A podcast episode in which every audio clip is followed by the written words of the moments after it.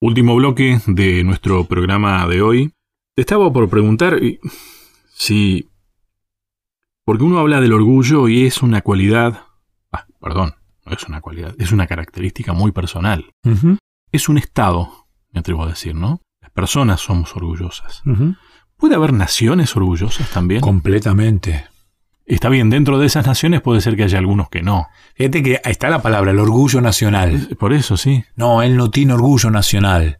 Y muchas veces estando dentro de tu país, uno, pero cuando uno está fuera del país es como que le nace ese orgullo. y uno confunde nacionalismo. Los argentinos sabemos de qué estamos hablando, ¿no? Orgullo nacional. Sin embargo, tenemos un ruido ahí entre nosotros. ¿eh? Sí, sí. Somos los mayores críticos de nuestro país. Sí, totalmente. Porque conocemos nuestras falencias y nos da vergüenza muchas veces el pecado. Y la cubrimos con orgullo. Exactamente. Es una mentira. Es una mentira, tal cual, tal cual. A mí me llama la atención esto y voy a rápidamente, voy a enumerar. Capítulo 15 habla de Moab, porque aquí empieza a enumerar un montón de pueblos, de naciones, y habla de la soberbia de Moab. Mm. Como la soberbia, que también es una cualidad ya fruto del pecado, ya sacamos a Dios del centro de nuestra vida, ya el orgullo nos domina por completo y automáticamente yo creo que el orgullo y la soberbia son ahí eh, hermanos. No, digo el hermano menor, pero es un hermano que le sigue completamente al orgullo. Y la soberbia nos hace alejarnos muchísimo de Dios. Sí, la soberbia me da la sensación de que es el camino del orgullo. Ya estoy y voy caminando con esa soberbia. Y lo que desparramas es mentira. Exactamente. Después, fíjate que habla de la caída, de la soberbia, de cómo Moab va a ser destruido. Después dice, ¿qué será de Damasco?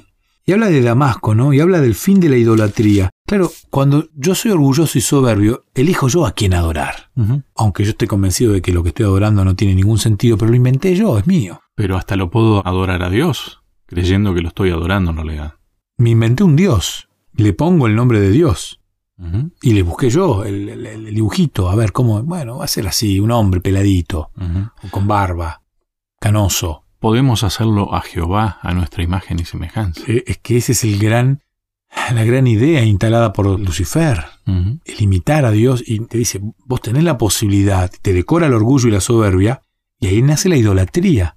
Yo me hago un Dios a mi imagen y a mi semejanza, y me antepongo a, a mí, el yo por delante. Habla de, Egipto, de Asiria, y habla de un montón de cuestiones. Y nuevamente vuelve a tocar a, Babilonia.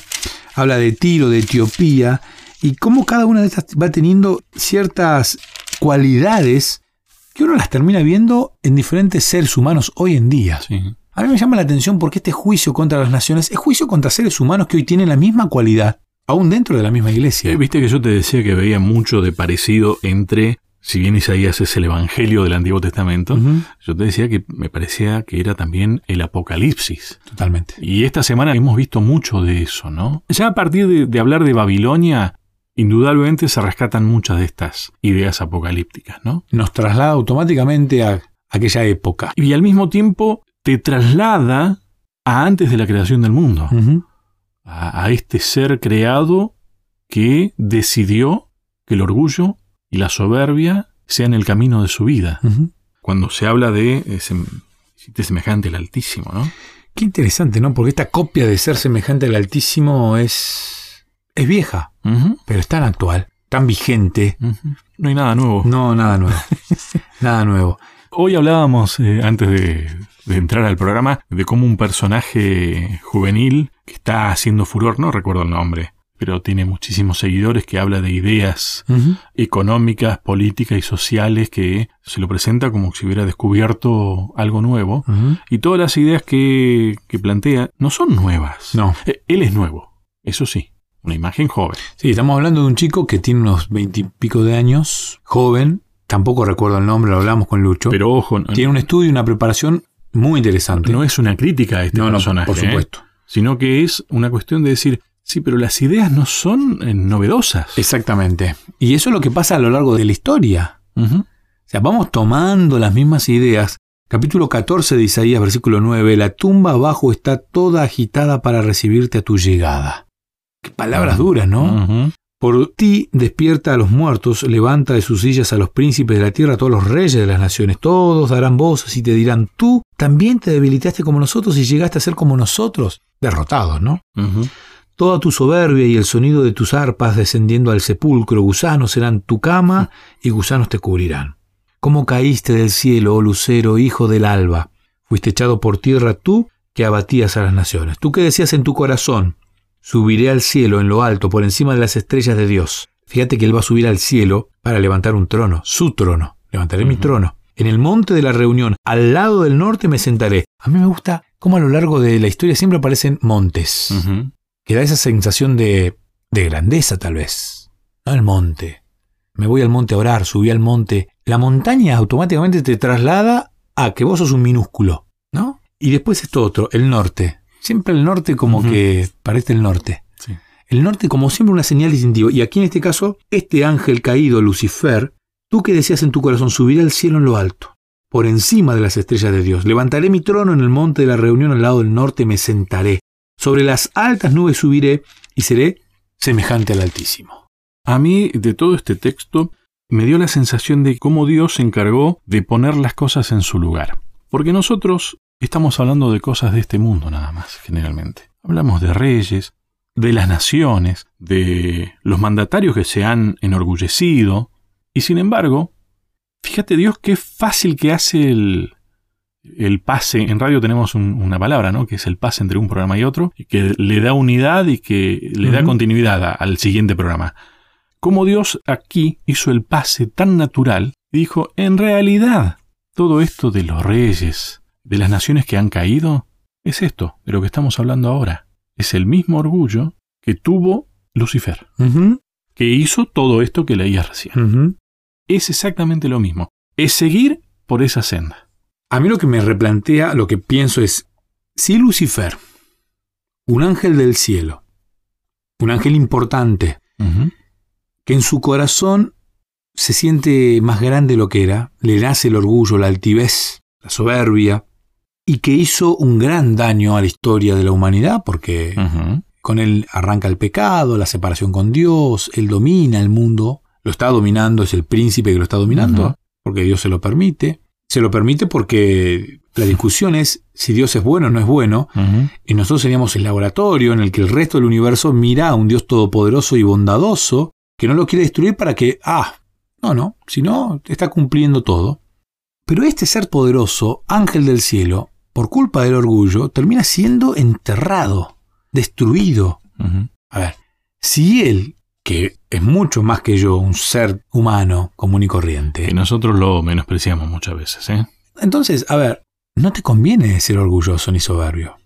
Porque si él, que es mucho más que vos, estuvo en un lugar por arriba de lo que nosotros podemos llegar a imaginar, termina siendo destruido por, por Dios, por su orgullo, por su soberbia. Entonces, para mí un ser mucho más chiquito, con muchísimas menos cualidades, con menos intelecto, el resultado va a ser peor que el de Satanás. A ver, las expectativas no, no son de que si vos seguís ese camino vas a zafar. No. Pero fuiste derribado, versículo 15 del capítulo 14, fuiste derribado hasta el sepulcro, al más profundo abismo. Los que te vean te contemplarán diciendo, ¿es este el que hacía temblar la tierra y trastornaba los reinos? ¿Que convirtió al mundo en un desierto que asoló sus ciudades y sus presos nunca les abrió la cárcel? Todos los reyes de las naciones yacen con honra cada uno en su tumba, pero tú Eres echado lejos de tu sepulcro, como tronco abominable, como vestido de muerto a espada, que desciende al fondo del sepulcro como cadáver pisoteado. Una imagen fuerte y dura.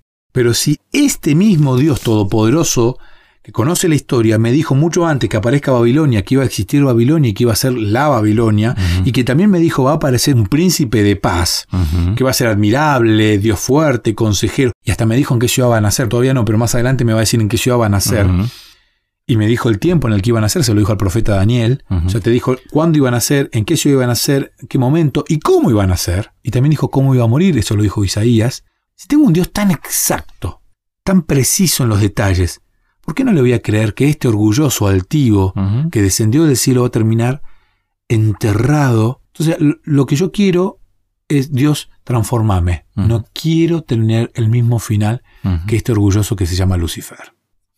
Claro, lo que pasa es que para nosotros todo esto que mencionabas ya es historia. Pero esto todavía no es historia. Exactamente. Pero justamente esa es la posibilidad de creer que Dios sigue siendo el mismo. Agradecele a Dios que te está avisando y no andes por ese camino.